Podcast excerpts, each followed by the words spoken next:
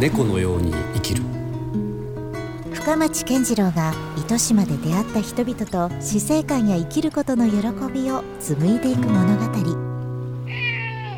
さあいろいろ話をお伺いしてますけどあのー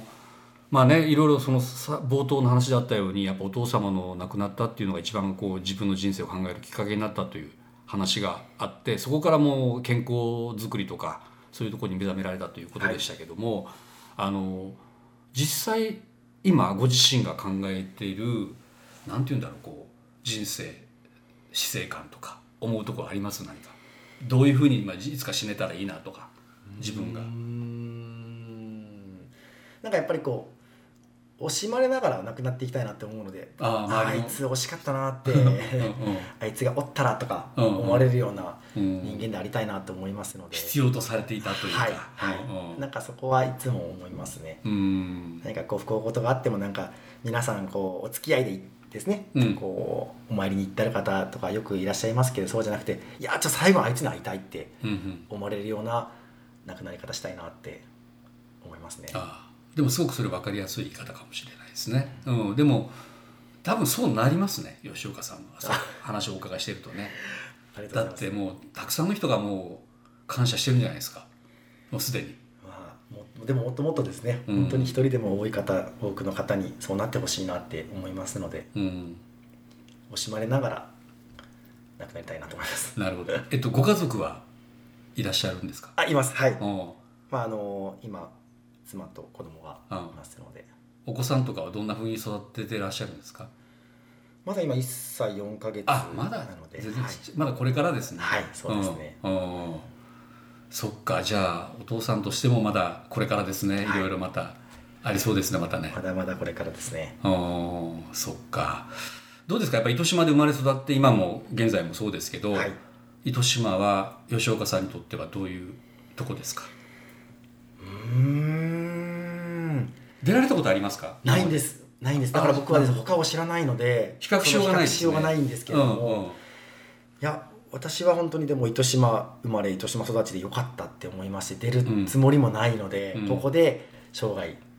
生きていきたいなって思いますね、うんなんかずっとこの糸島もなんだかんで言って変わってきてますのでこの変わっていく糸島をもっと見ていきたいってより良くなっていく姿を見ていきたいって僕は思います、うん、どうですかこう子供の頃の糸島と今ねあの40代を迎えた糸島っていうのはどんなふうに変わりいやましたーこれも本当にこう3 4 0年でここんなに変わるんだと思うぐらい変わってきてまいす、いふうに変わりりました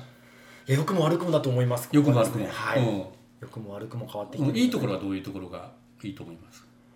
うーんやっぱりこう地域のコミュニティがすごいしっかりしているので、うんなんかこうここら辺でいうのは山笠だとか、うんあの鬼すべだとかもそうですし、はいうんお祭りもそうでお祭りすし、がねいろんなことがあってやっぱりこう地域地域の連携といいますかうんすごいそういったのがあすごいなって思います他にはないんじゃないかなと思いますので、なるほど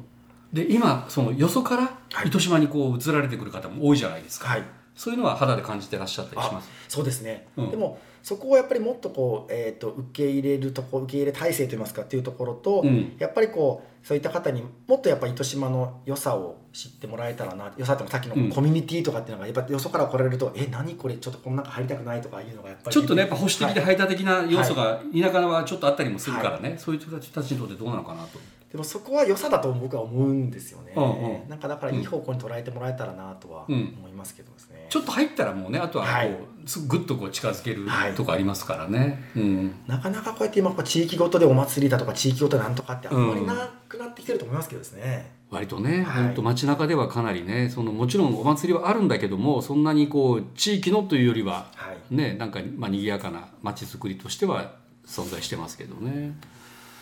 うんなるほど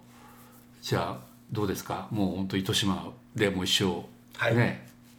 こう骨をうずめるじゃないですがもちろんうんうんも、ちろんですでもそれがねその生まれ育ったふるさとがそうであるってのは本当誇りに思えますよね、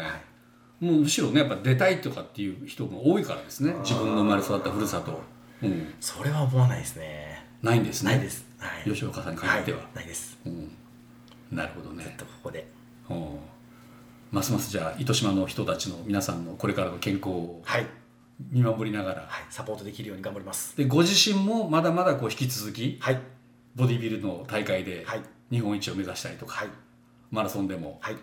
上位を目指したりそとうかですねもう4年がないですねいろいろ、はい健康に関してはねもうね、やっていきますうんまあ、最後にじゃあなんかそのなんかメッセージというんですかねなんかこうやって番組を聞いてくださってる方に向けてその健康づくりのための何かちょっとしたこうコツといいますかなんか考え方ってありますかねなんか簡単に一言で言えないかもかもしれませんけど、そうですね、うんうん、やっぱりこ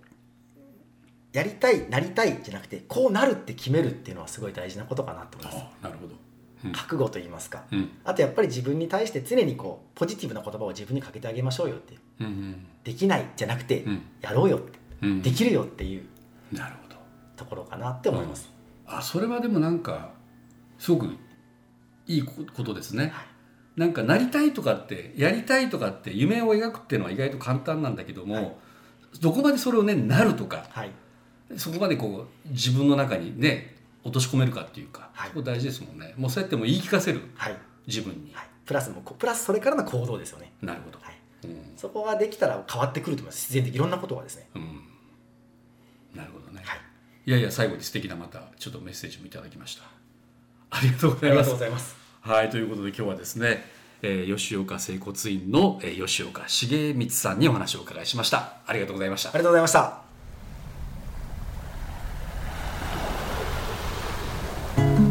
猫のように生きる。